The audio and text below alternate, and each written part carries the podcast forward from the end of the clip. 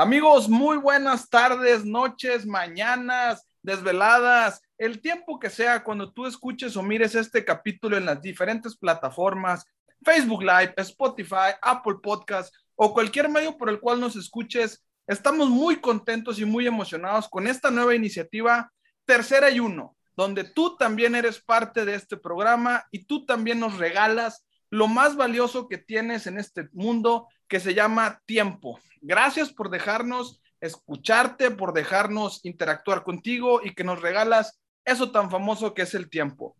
El día de hoy vamos a comenzar con una serie de cuatro, cinco, seis equipos, no sé cuántos se animen mis compañeros a grabar conmigo o a ver si no me, me paran en algún momento, de las universidades más prestigiosas y que han marcado época en el deporte colegial del fútbol americano de los Estados Unidos y de la NCAA. El día de hoy nos toca y yo la verdad estoy muy emocionado porque es un equipo que me marcó cuando vi tanto acerca de ellos. La Universidad del Sur de California, la USC, los troyanos, aquellos troyanos que ya entraremos a ver a detalle cada uno de sus diferentes milestones o tiempos que han llevado. Pero el día de hoy comenzamos con esta serie para que nos regales tu tiempo y te quedes porque va a estar de lujo. Presento a mis amigos, a mis cómplices, a mis compañeros de locuras. Víctor La Bomba Noriega. ¿Qué ha habido, hermano? ¿Cómo andamos? ¿Cómo estás, Rojo? ¿Cómo estás, Humberto? Un placer volver a estar con ustedes una semana más para tener este gran podcast que tenemos en, en Proyecto Tercera y Uno. En el segundo episodio vamos a abordar la historia de uno de los mejores equipos en cuanto a fútbol colegial se refiere. Como, bien dijo Rojo, vamos a hablar de los troyanos de la Universidad del Sur de California y su vasta historia. Quédense con nosotros, acompáñenos y déjenos acompañarnos a ustedes en sus trayectos, en sus plataformas, para que con nosotros aprendamos y nos divertamos sabiendo más de la USC. Que ha pegado mucho este podcast, que ha pegado mucho este concepto. Nos han pedido más podcast, nos han pedido más irnos escuchando en el trayecto al carro, al trabajo, a la oficina o donde quiera que vayas por medio de tu vehículo. Doy la bienvenida al señor productor, al más importante de este equipo, el que nos va a llevar a través de... Le tocó un tema, pero bueno a este señor, ¿eh? El que ha estado más allá que nosotros, le tocó algo muy bueno. Humberto Saldívar. Todavía no le ponemos apodo. Si nos ayudan ahí, pues lo apodamos, ¿verdad? ¿Cómo estás, mi estimado? Muy, muy bien, mi rojo. Eh, bienvenidos a todos. La verdad es que vamos a divertirnos. Eh, como bien dice Víctor, vamos a hablar un poquito de esos equipos de tradición. Equipo que marca referencia, que tiene un nombre de peso en la NCAA, que tiene más de 100, 120, 140 años de existir. Son equipos desde antes de 1900, así lo dejamos, ¿verdad?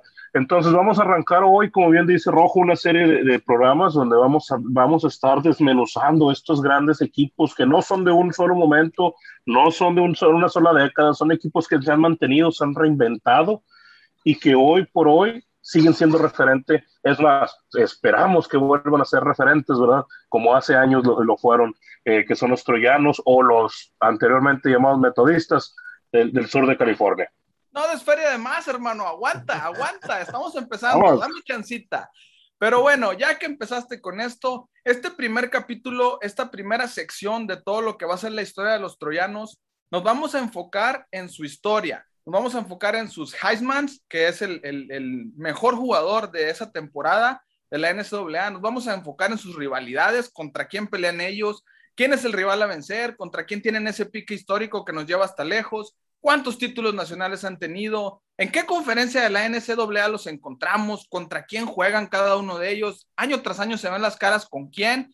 Vamos a hablar en general de este programa, cuántos años tienen, como bien estaba soltando la sopa el señor productor y adelantándose, pero bueno, es que nos come y yo entiendo la pasión que tiene este, este tema y cómo nos agrada. Y por último y bien importante, ¿qué era ser un jugador de la USC en estos tiempos, en aquellos tiempos, y toda la cultura que envolvía a estos enigmáticos jugadores, a estos rockstar, a estos artistas, a esta gente que se codeaba siendo un universitario con personal de bastante nombre en Hollywood. Víctor, ¿nos haces los honores con el primer tema? Sí, pues vamos a hablar de, la historia en sí, de, de cómo es eh, que se genera la Universidad del Sur de California para mí hablar de la Universidad del Sur de California es hablar del fútbol americano colegial. Sin duda alguna es, es un equipo que ha dado cabida a todo lo que es el, la historia de, de, la NCAA College Football.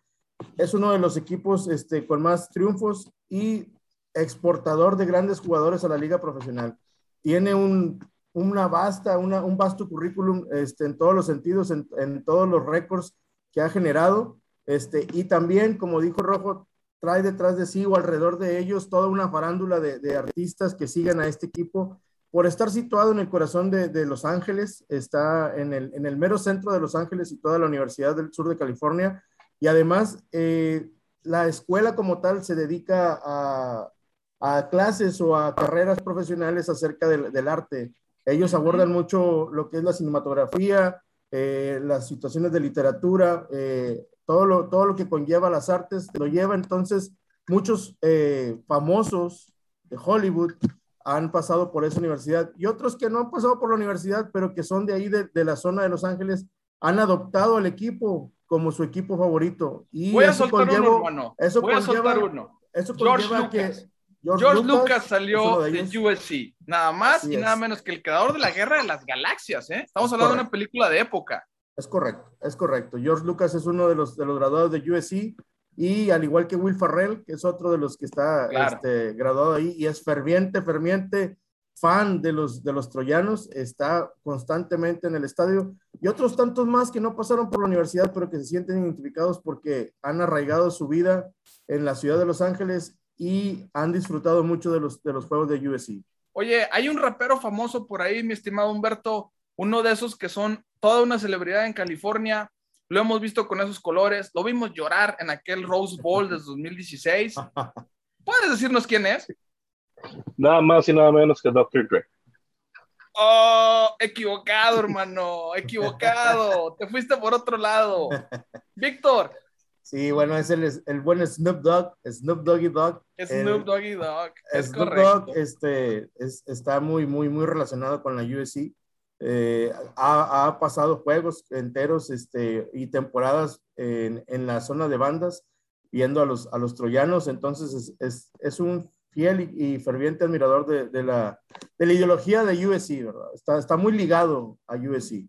Para y, que nos demos una idea pero, de qué, pero fíjate, qué Rojo, nivel estamos hablando. ¿eh? Fíjate, Snoop, Snoop Dogg es, es, de, es nativo de Los Ángeles, es de ahí. ¿Sí? Pero, por ejemplo, te puedo decir de Spike Lee. Si conocemos a Spike Lee, Spike Lee ¿Sí? es un director también, este, eh, compositor de algo de música hip hop. Él, él está más, eh, él se, se, crió en Atlanta y, y, ha pasado tiempo en Nueva York, pero está totalmente identificado también con los troyanos de la Universidad del Sur de California. Entonces, son tipos este, muy faranduleros que les gusta mucho eh, el fútbol y en vez de seguir a un, a un, a un equipo profesional, han, han ido sobre los troyanos del sur de California, sobre esa, sobre esa pasión que conlleva seguir un equipo de fútbol colegial en los Estados Unidos. ¿verdad?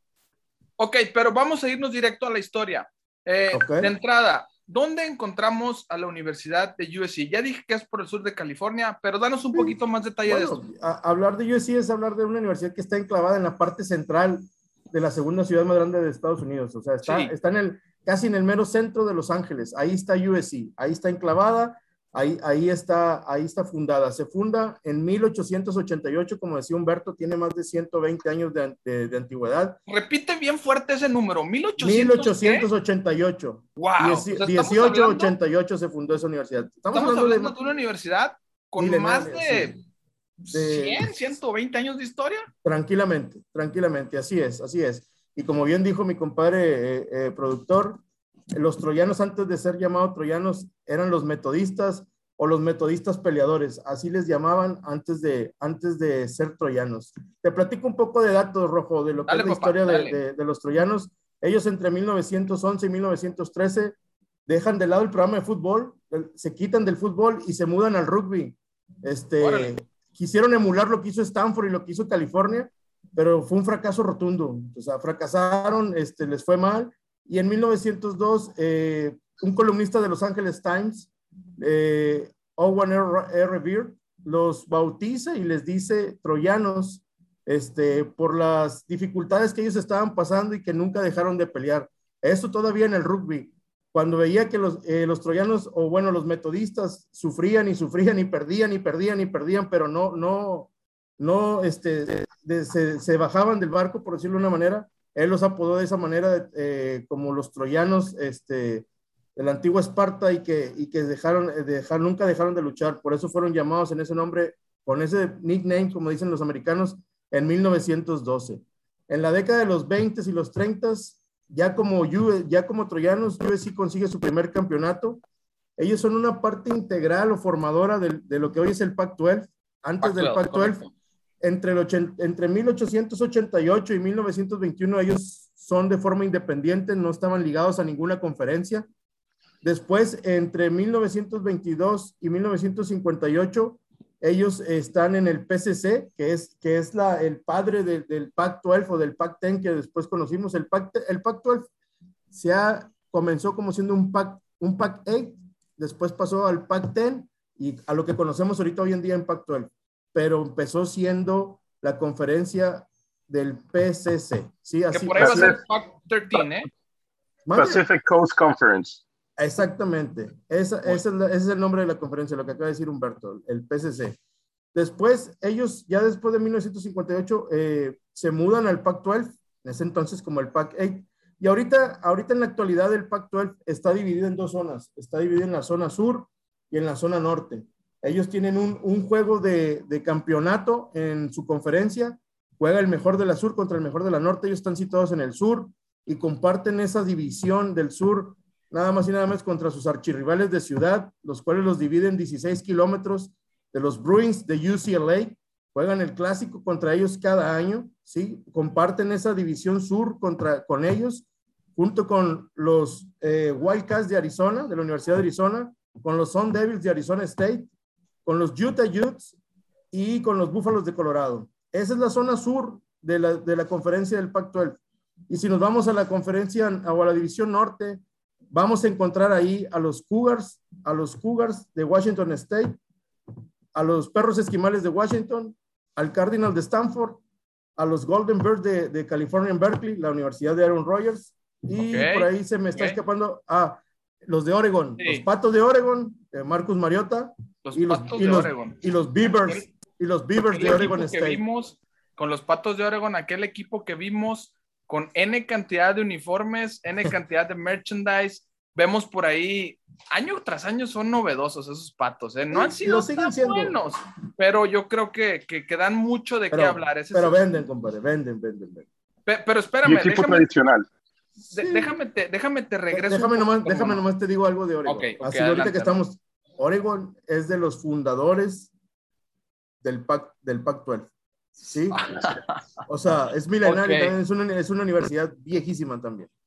No de los éxitos de USC, pero bueno, es un dato nada más para dejarlo ahí en contexto. es válido, es válido. Digo, de eso se trata esto, de interactuar, de tener una buena charla. Déjame te regreso un poquito, brother, porque dale, dale, dale. creo que nos brincamos un dato muy importante y que aquí quiero que el señor productor, él conociendo la cultura americana y la cultura de cómo se enfrentan aquí en el tema de las universidades, nos dé un poquito más de detalle. Me estás hablando de que tenemos dos universidades a 16 kilómetros de diferencia. Sí. Me estás hablando de, que, el rival de USC viene siendo nada más y nada menos que UCLA. Sí, señor. Ok. En el mero centro, mero downtown, de, mero downtown de Los Ángeles, eh, principalmente se vuelve una rivalidad que se ven diario, ¿verdad? Es, eh, son, pocas las, son pocas las universidades que están tan cerca una de la otra. Eh, tendrías que irte a las antiguas de allá del área de Boston, ¿verdad? A un, a, un Harvard, un Boston College que están meramente una de la otra, diferentes ah, historias. Pero eh, definitivamente la historia aquí que comparten UCLA y USC es muy, muy, muy longeva al igual que la misma rivalidad con lo que viene siendo Stanford, ¿verdad? Que, que es eh, justamente el, el primer partido con Stanford fue, fue donde jugaron su primer juego con quien sería un rival del, del hoy Pac-12, ¿verdad? Pero sí, definitivamente se vuelve parte de la vida, estás compitiendo con tu gente de, de, de los mismos del mismo kilómetro cuadrado, ¿verdad? Entonces es, es, una rivalidad que, que, se vuelve de la misma milla cuadrada. A eso iba yo. Sí, de la misma milla, hermano. Recordemos, allá son millas. A eso iba yo. Y recordando, me viene a la mente nada más y nada menos que Michigan contra Michigan State. Otra universidad, otro que tengamos así cerquitas. Hay, hay, varios tejanos, ¿no? Sí, sí, sí, pero nada tan cerca como esto. O sea, Michigan, Michigan State, el traslado de, de Lansing a, Ann Arbor, estás hablando de, de dos horas o más. Estos cuates están a 16 kilómetros. Estás hablando de que en 20 minutos estás en el, en el, en el college de, de USC y te, te, puedes trasladar sin problemas al, al campus de, de, de, UCLA. Entonces, están, están casi, casi pegados, están, están muy cercanos unos de otros. Eh, es, es, por eso que se vuelve muy pasional ese juego. Casi, este, casi toman el mismo metro, el mismo camión. Mira, compadre, te voy a decir algo. En, en, en, en USC tienen, un, tienen varias, este, ¿cómo decirlo? Eh, tradiciones, vamos a decirlo así. Uh -huh. Entonces ellas tienen, tienen, una, tienen un, una tradición. Ahorita comentaba Humberto que ellos sus clásicos tienen varios, pero ahorita tocó Humberto Stanford y yo te estoy hablando de UCLA. Para ellos eh, existe un, una tradición que se llama el día perfecto. Ok, es el día eso, eso un poquito más, dame más detalle. ¿Qué es el día perfecto?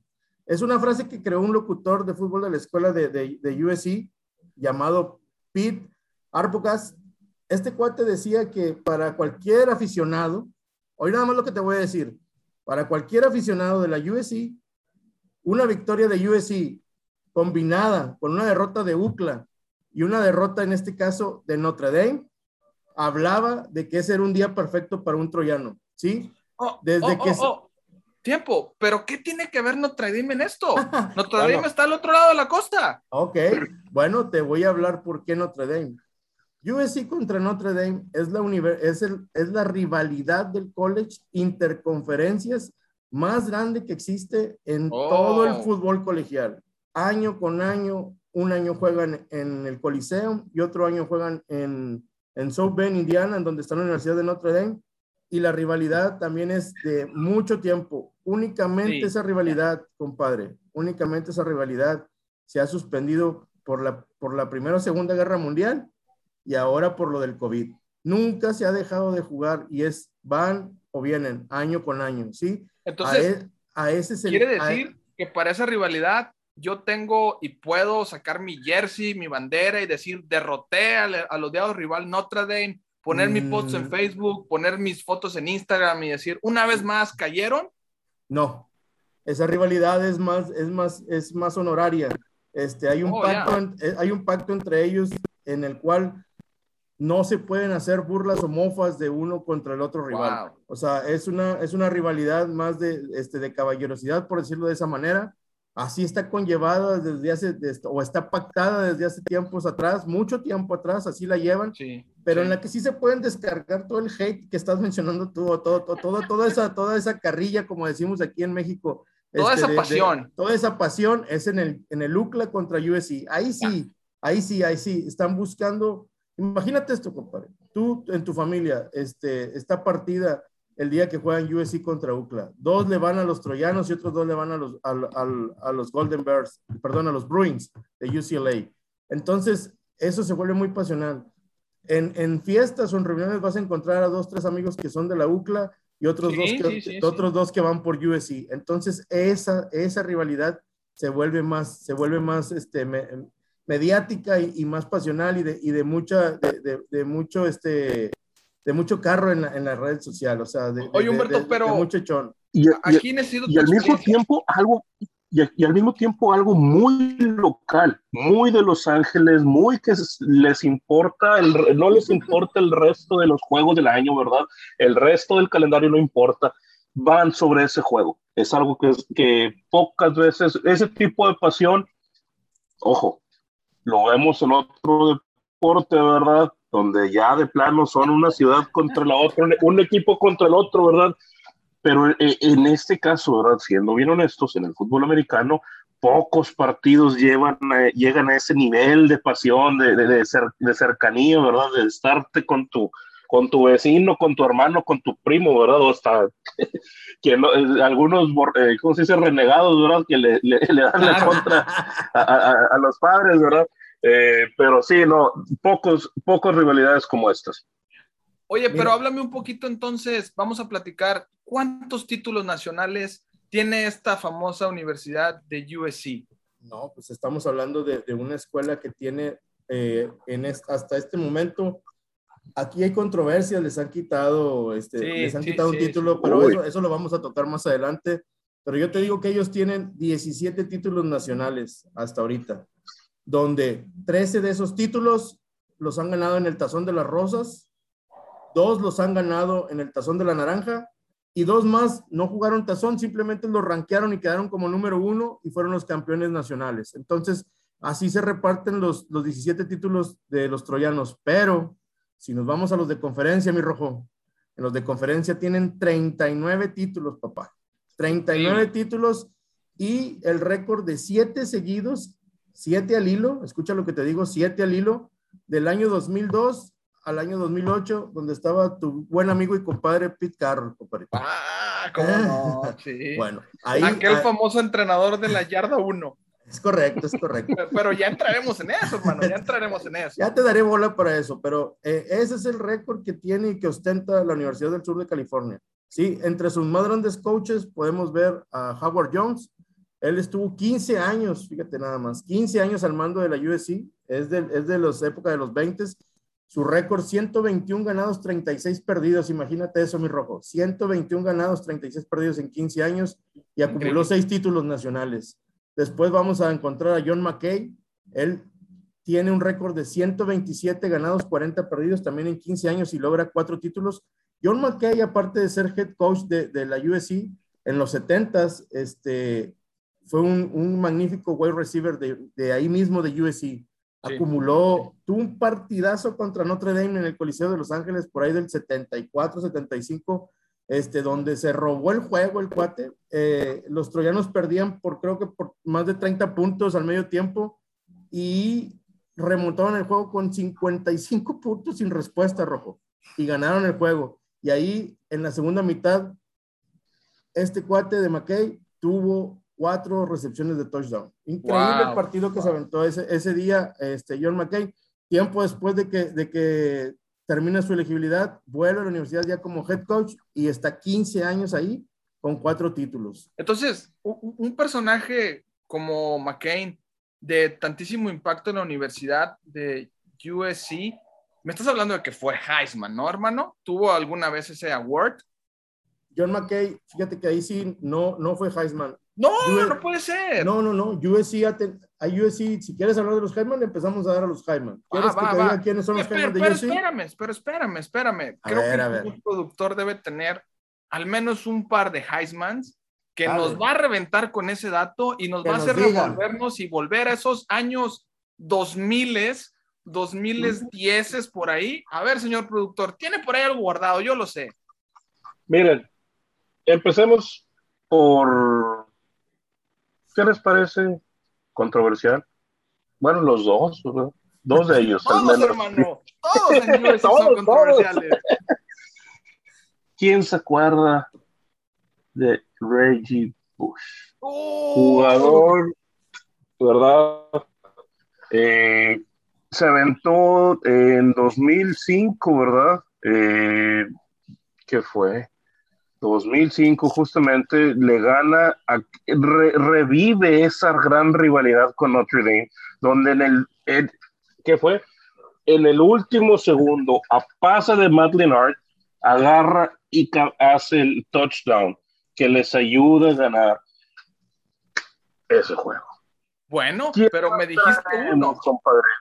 Bueno, Vámonos, creo, creo que en tu statement tocaste dos Heisman tocaste sin duda alguna uno muy controversial como Reggie Bush y que ya más adelante, amigos, vamos a desdoblar específicamente el tema de Reggie Bush. Quédense, quédense, porque esto se va a poner bueno. Me dijiste también nada más y nada menos que Matt Leinart. Matt, Matt también es otro Heisman. Así es, 2003 lo gana, eh, coreback del, del, equipo de los troyanos, pero yo, yo estaba hablando de otro, compadre Uno, de, uno todavía más, más, más polémico. OJ, Orange Juice Simpson. Oh, es Desde correcto. en el Sí. 67 no había otro corredor en toda la NCAA, ¿verdad? Que no fuese OJ Simpson. Ok, Y tenemos tres, tres nombres muy importantes para USC. Reggie Bush, Matt Leinart, OJ Simpson. Mi estimado Víctor, ¿falta por ahí alguien? Espera, espera, pero quiero, quiero hacer un énfasis en, OJ. OJ después de le pasó lo que le- le- le sucedió y ahorita pues está, está pasando situaciones complicadas, pero cuando OJ jugaba en la USC, era un espectáculo, era, era, era, una, era una celebridad. Todos los programas, todos los programas de, de farándula de Los Ángeles Sí, querían, querían tener a, a OJ en, en su programa. Lo invitaban a todos los talk shows que había alrededor de Los Ángeles porque era una, una tremenda celebridad. Fue un corredor de época en USC, fue, fue de los más grandes, rompió marcas, este, estableció récords y después tuvo una carrera también muy brillante en la NFL. Entonces, el, el hablar de OJ Simpson es hablar de, de uno de los mejores running backs de la, de la USC. Pero ¿quieres que te diga más? Bueno, pues hay más. dale. El total de, el total de Heisman de USC son siete. Ya tocamos a tres. Te voy a Ah. hablar de otro quarterback, de otro quarterback que estuvo en USC y que después tuvo una buena carrera en la NFL, pero cuando fue, eh, fue quarterback de USC fue una estrella. Y estoy hablando de Carson Palmer. ¿Cómo Carson no? Palmer Sí, fue, no. eh, fue Heisman en el 99 al 2002. Eh, fue, fue, fue otro Heisman quarterback de la Universidad de USC. ¿Quieres hablar de otros dos corredores grandísimos? Estamos hablando de Charles White en el 77 al 79 como, como hatchback o como tailback.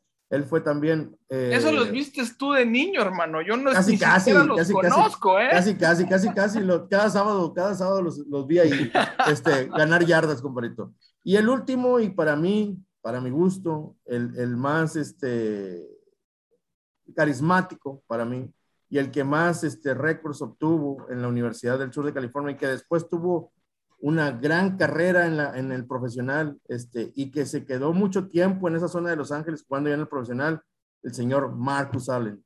Marcus Allen fue Oh, Heisman del 78 al 81 y era un gran corredor. Y sí sabían que Marcus Allen, antes de ser running back, era coreback.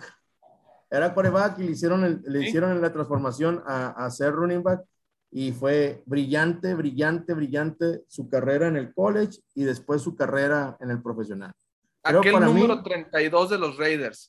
Aquel es correcto, número 32 de aquel número Raiders. 32 de los Raiders, exactamente, Muy campeón del Super Bowl de los Raiders con el head coach Tom Flores en ese entonces, hoy, hoy inducido al Salón de la Fama, en ese, en ese juego que le ganan a los Redskins de Washington, en, este, en una escapada sensacional de Marcus Allen en ese juego. Entonces, sí, sí, sí. estamos hablando de, de uno de los mejores este, talentos que ha, que ha exportado la USC a- al, al, co- a la- al fútbol profesional. Oye, Déjame, pero déjame decirte algo con esto que hemos mencionado, Rojo, acerca de la USC eh, y sus cantidades este, de, de corredores que han sido Heisman. Uno de los nombres o de los, o de los nicknames, como dicen los americanos, ¿cómo les llaman? ah, hacia allá iba, hermano. Me ganaste Bueno. ese mote. A estos cuates de la Claro. USC le llaman el Tailback University. Sí, claro. Sí, el claro. Tailback University por la gran cantidad, por la gran cantidad de corredores que han pasado por esa universidad. Entonces, de- en esa época de los 70s, eh, se les hizo ese mote o se les hizo ese, ese, ese apodo por la gran cantidad y su, y su programa de juego relacionado con primero correr la bola y después pasarla. Sí, así les dio un gran éxito a ellos, este, el, el estar, el estar generando, generando, generando corredores año con año. Cambiaban a uno y ponían a otro y, Y haz de cuenta que era lo mismo, sí, o sea, no, nada pasaba, nada pasaba. Entonces, a ellos eh, los, los llaman el Tailback University por corredores como, como ya te mencioné, como Mike Garrett, O.J. Simpson, Charles White, Marcus Allen y ahora Reggie Bush, ¿sí? Por esa gran cantidad de running backs que han, que han, que han consolidado y que han exportado al fútbol profesional.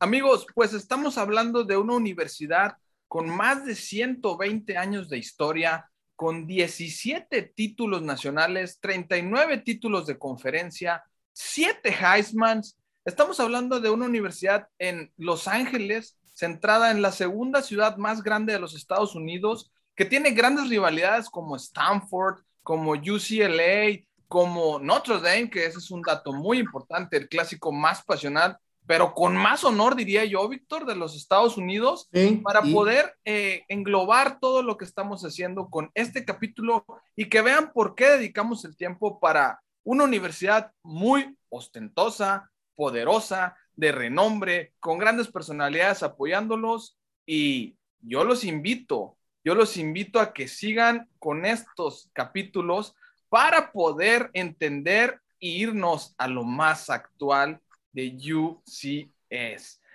¿Cómo no, señores? USC, USC, USC, sí, wow, así es que ahí, de repente me falla, me falla mi, mi, speak English, pero no pasa nada, me entendió el público en general. Vamos a cerrar este capítulo número uno con un super dato del señor productor, la vida de celebridad en esa área del downtown, codearte con Snoop Doggy Dog, codearte con George Lucas, codearte por esa famosa avenida de Hollywood, por todo ese glamour que encierra. Danos una retrospectiva, Humberto, danos un iris, como diríamos aquí los mexicanos, de ¿qué es eso? ¿Qué es eso? Ponle punch, ponle, ponle corazón a eso. Imagínate, estás jugando, terminas invicto, como era costumbre, ¿verdad? También para esta universidad. Sales a entrenar, agarras tu convertible, te vas por el Sunset Strip ahí en Los Ángeles, todo el mundo volteándote a ver, invitado a donde quieras, compadre, a donde quieras. Esa es la vida de reyes que se dan los jugadores, se dan. Bueno, ya no todavía. pero todavía, pero ya más discreto, ¿verdad?